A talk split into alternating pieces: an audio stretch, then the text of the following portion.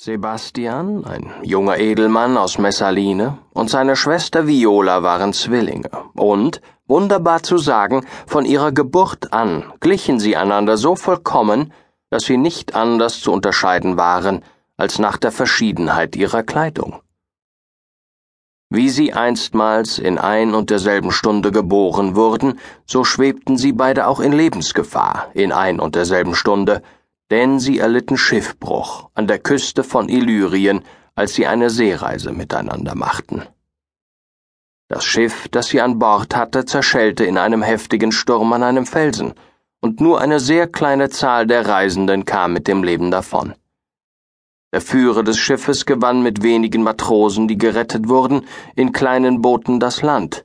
Mit sich brachten sie Viola glücklich ans Ufer aber hier begann die Arme, anstatt sich ihrer eigenen Rettung zu freuen, laut um ihres Bruders Verlust zu jammern. Jedoch tröstete der Schiffshauptmann sie mit der Versicherung, dass er gesehen habe, wie ihr Bruder beim Bersten des Schiffes sich an einen starken Mast gebunden habe, und auf diesem habe er, solange als irgendetwas wegen der Entfernung von ihm wahrzunehmen gewesen sei, ihn über die Wogen dahingetragen gesehen. Viola fühlte sich sehr getröstet durch die Hoffnung, welche dieser Bericht ihr gab, und nun erwog sie, was sie selbst in einem so fremden Lande, so weit von der Heimat anfangen solle. Und sie fragte den Hauptmann, ob er irgendetwas von Illyrien kenne.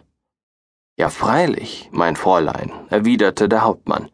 Ich kenne es sehr genau, denn mein Geburtsort ist kaum drei Stunden von hier entfernt. Und wer regiert hier? fragte Viola.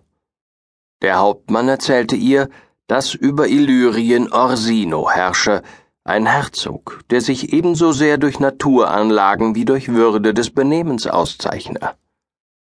Viola sagte, sie habe ihren Vater von Orsino sprechen hören, der damals noch unvermählt gewesen sei.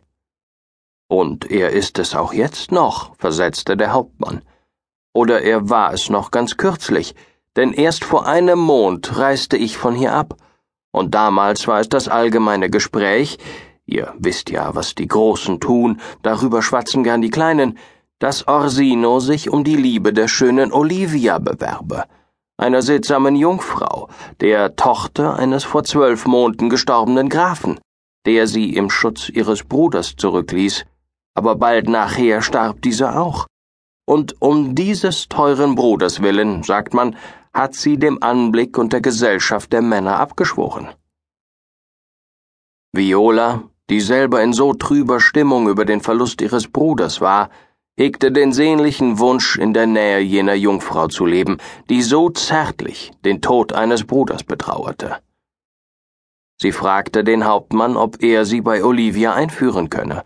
Sie wolle gern dieser Dame dienen aber er erwiderte, das würde schwer zu machen sein, weil Olivia seit ihres Bruders Tod niemandem den Eintritt in ihr Haus gestatte, nicht einmal dem Herzog. Da dachte sich Viola einen anderen Plan aus, nämlich in Mannskleidung dem Herzog Orsino als Edelknabe zu dienen.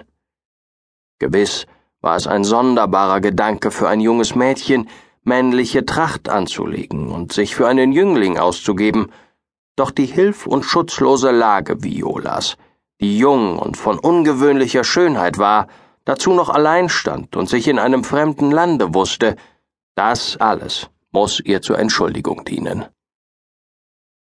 Da sie an dem Hauptmann ein feines Betragen bemerkt hatte, auch dass er freundliche Teilnahme für ihr Wohlergehen bezeigte, so vertraute sie ihm ihren Plan an, und er ging bereitwillig darauf ein, ihr beizustehen. Viola gab ihm Geld und wies ihn an, ihr einen passenden Anzug zu liefern. Dabei sprach sie den Wunsch aus, dass ihre Kleider von derselben Farbe, auch nach demselben Schnitt gemacht würden, wie sie ihr Bruder Sebastian zu tragen pflegte. Und als sie ihr männliches Gewand angelegt hatte, glich sie so völlig und genau ihrem Bruder, dass sie dadurch zu seltsamen Irrungen Veranlassung gab, indem die Geschwister miteinander verwechselt wurden. Denn auch Sebastian, wie wir bald sehen werden, war aus dem Schiffbruch gerettet.